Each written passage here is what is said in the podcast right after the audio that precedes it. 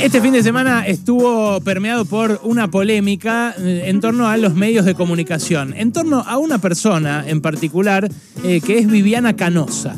Viviana Canosa eh, se fue, decidió abandonar su espacio en América 24 después de que, según dijo, le prohibieron poner al aire una imagen de Sergio Massa, eh, que fue en un acto en eh, Santa Fe repudiado por algunos vecinos que estaban allí en torno al acto y que le gritaron, lo increparon, le hicieron la gran ¡Eh, Sergio! ¡Sergio! Y cuando se acercó le empezaron a decir ladrón, chorro, le está sacando el pan de la boca a los trabajadores y demás. Nosotros compartimos con ustedes eh, ese audio. Es un audio eh, polémico, como toda circunstancia en la cual alguien es increpado eh, de manera violenta por otras personas, pero en ningún momento está puesta en, peligro la supervivencia ni la integridad física de un Sergio Massa que llega ahí como superministro, que como tal está rodeado de custodios y que de hecho tiene una valla entre él y las personas que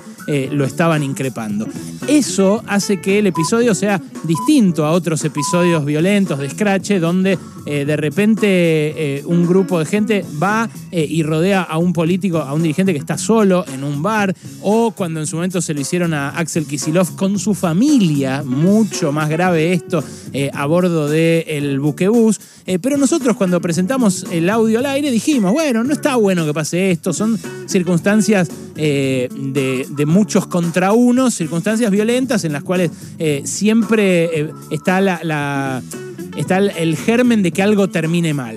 Bueno, eh, la verdad que eh, Viviana Canosa denunció censura.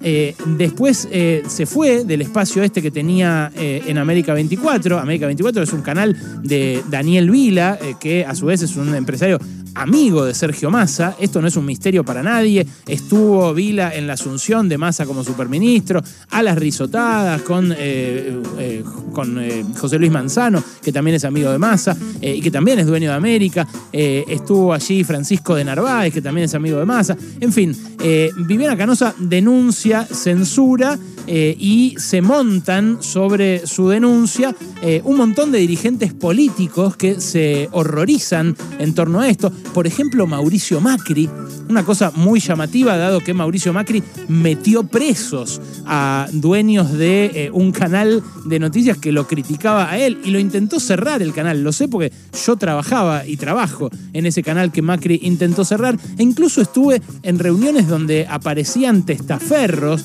de Macri eh, diciendo que se estaban comprando el canal mientras los dueños anteriores eh, estaban presos por una causa por impuestos. A su vez, una causa por impuestos por la cual obviamente tienen que dar todas las explicaciones del caso, pero eh, que a otros empresarios, amigos de Macri, no los llevaban a la prisión. En fin, no solo se escandalizó Macri, se escandalizó también Horacio Rodríguez Larreta, se escandalizó María Eugenia Vidal, se escandalizó del lado peronista de la grieta Sergio Berni que es, eh, como, como, muchos otros fachos, eh, un asiduo eh, invitado, un asiduo huésped de Viviana Canosa como anfitriona, pero se generó además una discusión en torno a qué se puede hacer y qué no en los medios de comunicación. yo creo que Viviana Canosa tiene un doble estándar cuando denuncia censura allí, porque ella misma echó, por ejemplo, hace poco a Jorge Yoma, no sé si se acuerdan, eh, fue viral el episodio, ella discute con Yoma,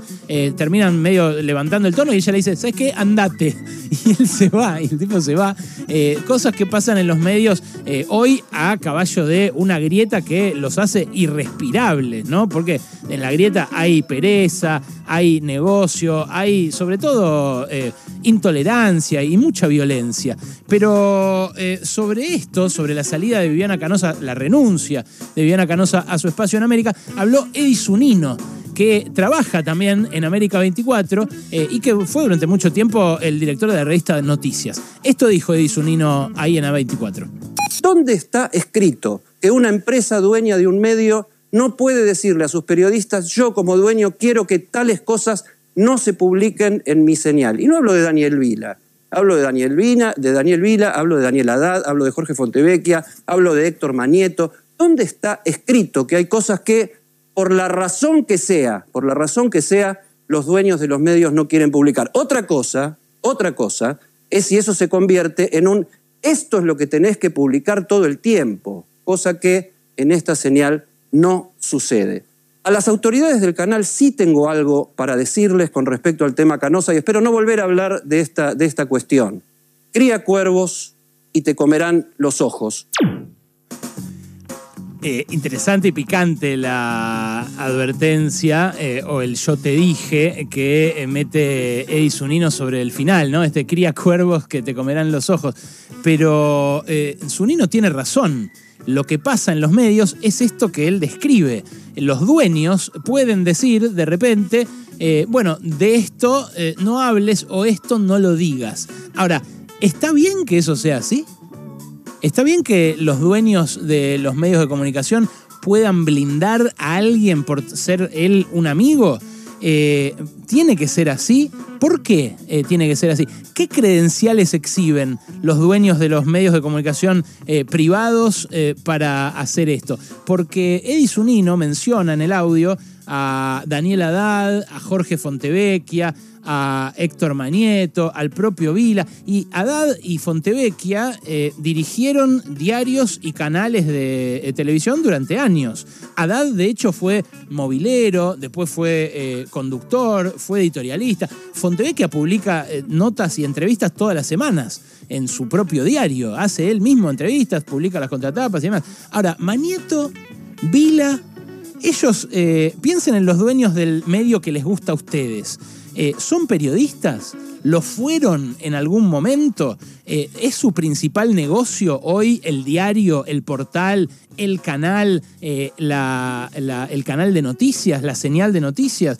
¿Cómo se hicieron de esos medios los dueños de los medios de comunicación? ¿Cuánto pagaron? ¿Lo pagaron realmente? Porque si escarbás, vas a ver que en cada licencia audiovisual o en cada medio eh, gráfico o en cada medio eh, electrónico, eh, hay una oportunidad que en algún caso dio la política, en otro caso dio el mundo de los negocios. A veces hay un gestor, a veces hay un favor, a veces hay una conexión política. Ojo, yo no estoy impugnando eso ni estoy asociando a, ningún delito, entiéndase bien. Simplemente estoy destacando que no fue siempre así como dice Eisunino, que no fue siempre así que no está bien que sea así, aunque no sea todo el tiempo, porque él lo que dice es, bueno, acá les puedo asegurar que no me dicen todo el tiempo lo que tengo que hacer. Bueno, ¿qué? ¿Está mal si te lo dicen todo el tiempo, pero no si te lo dicen de vez en cuando o un ratito?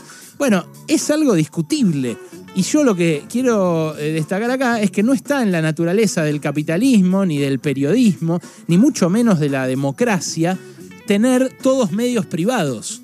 ¿Por qué? Bueno, hay lugares eh, como Gran Bretaña, no estoy hablando de Venezuela ni de Cuba, ¿eh? lugares como Gran Bretaña donde los medios más vistos son públicos. Lugares como Alemania, donde los principales canales de televisión son estatales y no se rigen como acá. Se rigen por ahí eh, en un directorio donde están sentados los periodistas, donde están sentados eh, las organizaciones sociales, donde están sentados los sindicatos. Entonces hay formas de administración de los medios que no son el capricho de un dueño que si de repente tiene a un superministro amigo, lo blinda y dice, no, esto no lo publico. Pero después sí, publica un montón de otras cosas que son violentas. Porque la explicación que dieron en América es no ponemos scratches. ¿No pusieron nunca ningún scratch? ¿De verdad? ¿No pusieron el scratch a, a Kisilov en Buquebus en su momento? Eh, yo tuve la ocasión de preguntárselo a Daniel Vila. Y quiero destacar esto. Vila vino a mi programa y se sometió a un interrogatorio en un canal que no era el de él. Y me respondió todo lo que yo le quise preguntar. ¿eh? No es que me dijo esto sí, esto no. Cuando le pregunté en un momento por qué tenía fachos al aire, fachos como eh, Canosa o como Echecopar, que destilan violencia, que le hacen muy mal a la sociedad, me dijo esto. ¿Qué evaluación hace de, discursos de odio que también se cuelan en los canales en general y en los suyos en particular? Obviamente que descalifico todo ese tipo de expresiones, porque no entra dentro de un sistema republicano, democrático, y excede en el marco de la libertad de expresión todo que reclamamos libertad de expresión, pero tiene ciertos límites. ¿Y cuál es el objeto de mantener un discurso así cada noche? Se ha expresado esto textualmente, lo que le digo, limpiar de la mersa comunista. No lo he escuchado ni lo he visto, si me dice a dónde. Eh, sí, en América 24. ¿Pero a dónde? A esta misma hora. a mí es muy grave para la democracia. No lo escuché, perdón. No, no, Yo también considero que es grave, no es que discrepe, no, para nada. Bueno, finge demencia, Vila, ¿no? No lo vi, no lo escuché. Todas las noches pasa esto en América 24 y todas las tardes pasaba con Viviana Canosa. Viviana Canosa no es censurada, va a tener su espacio, porque estos discursos de odio les convienen a esos dueños y a sus amigos. No es que están de pedo o solamente porque mide, están al aire porque ejercitan eh, un odio contra los pobres que le es funcional a la concentración de riqueza en manos de unos pocos, entre los cuales están los dueños de los medios de comunicación. Hay algunos dueños de medios de comunicación que eligen no tener al aire esa, eh, esa, incitación al odio. Esta radio es uno de esos lugares. Acá eh, la radio, como dice Rey, es la más linda porque no tiene una Viviana Canosa, no tiene un Babi Checopar. Ahora, Vila se puede haber perdido alguna vez alguna, algún programa de Checopar o de Canosa, pero sabe muy bien eh, cuál es su, su mensaje general.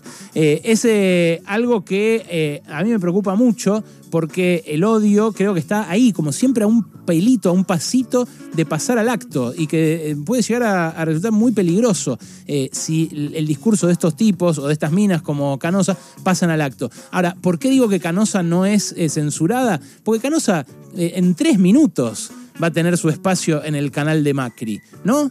¿No te parece que la van a llamar para que haga lo mismo que venía haciendo, el mismo vómito asqueroso eh, en La Nación Más? Y sí, yo creo que lo va a tener muy pronto. Los que son realmente censurados son los que le dan voz al pueblo, los que le dan voz a las reivindicaciones que en algunos casos resultan antipáticas tanto a unos como a otros, de uno y otro lado de la grieta. Y eso por lo general lo hacen los medios que no son los comerciales. Son los medios que menos se escuchan, que menos se ven, pero por ejemplo la cobertura de, la persecución y la represión contra Santiago Maldonado la tuvo que hacer la revista Cítrica, porque los canales y los medios importantes comerciales no la hacían. Este fin de semana empezó eh, el programa de radio de Tiempo Argentino. Y Tiempo Argentino eh, eh, tiene una cobertura interesantísima de la economía, siendo un diario cooperativo que surgió del quebranto y del abandono de un montón de trabajadores por parte de Sergio Spolsky, que era un tipo financiado por el kirchnerismo. Entonces, me parece que revalorizar eh, los medios no comerciales, eh, revalorizar en general la comunicación fuera de eh, los medios que se rigen solo por el rating, nos puede ayudar a los periodistas a recuperar credibilidad. Porque si no va a pasar lo que dice Sunino, pero cada vez más. y esto además se emparenta con la muy fallida entrevista que le hizo Tomás Rebord, un youtuber, también locutor de, radio, a Fernando Vaca Narvaja, el, referente, uno de los referentes de la controversia ofensiva montonera. Eh, Vaca Narvaja dijo esto en esa entrevista. Escucha. La contraofensiva fue un éxito. Eh, la parte internacional es la segunda revolución en el continente. Y la parte interna del país eh, también, porque había un proceso de ofensiva este, no tanto armada, sino acordate que 78 empiezan las primeras huelgas. Hay dos libritos, ¿no? Un librito que dice que la dictadura se cae por Malvinas y otro los que estuvimos peleando durante todos esos años decimos, no, no solo por Malvinas. Malvinas es un error de la dictadura militar, pero se cae por un proceso de resistencia. Bueno, eh, acá lo que, lo que hace daño, me parece, es la permanente asociación de lo bueno a lo joven, lo nuevo, lo canchero, lo irreverente. Eh, no importa el contenido a veces. Y acá hacía falta un periodista formado para escuchar esta respuesta y para repreguntar. Para repreguntar con el conocimiento que la crítica le otorga a alguien que se pone enfrente de un micrófono y que sabe que eh, Vaca Narvaja mandó al muere a sus compañeros, muy probablemente en combinación con la dictadura militar que estaba lejos de terminarse en ese momento. Bueno, eh, esto obviamente a, a, la Raki no le habría pasado, a María O'Donnell no le habría pasado. si, si, alguien que no está especialmente formado en los 70 tiene la ocasión de entrevistar a un tipo como Vaca Narvaja, eh, su deber es eh, formarse, leer muchísimo, para que justamente una barbaridad como esta no se quede sin contestar. Eh, algo que tiene que ver con los medios privados y su lógica. la banalización de todo, eh, la superficialidad con la que se trata todo, es también producto de cómo se trabaja hoy en los medios de comunicación. Se trabaja con malos sueldos, se trabaja eh, precariamente, eh, se trabaja sin poder estudiar, sin poder formarse, en parte porque la lógica es solamente la del lucro. Y también por esto nos dejan de creer a los periodistas. Un poco es la grieta la que aburrió a la sociedad. Otro poco son esos medios eh, que eh, a la hora de llorar por violaciones contra la libertad de prensa, la libertad de expresión, son recontra, están recontra mandados a hacer, pero después no le quieren pagar a los periodistas para que la ejerzan. Eh, son los medios que solamente, repito, se rigen por el lucro y son los medios donde no se puede laburar con la seriedad que merece la gente para informarse bien. ¿Es un fenómeno local? No, es un fenómeno mundial. Pero acá Viviana Canosa me dio la ocasión de tratarlo. Eh, es muy importante que los discursos de odio eh, no tengan eh, tanto predicamento en la sociedad. Y para eso me parece que nos debemos una pregunta. ¿Los medios no son demasiado importantes como para solamente ser empresas privadas? No sé, pensalo. Pasaron cosas. Cosas. Hasta las 16 con Alejandro Berkovich. Radio con Voz 899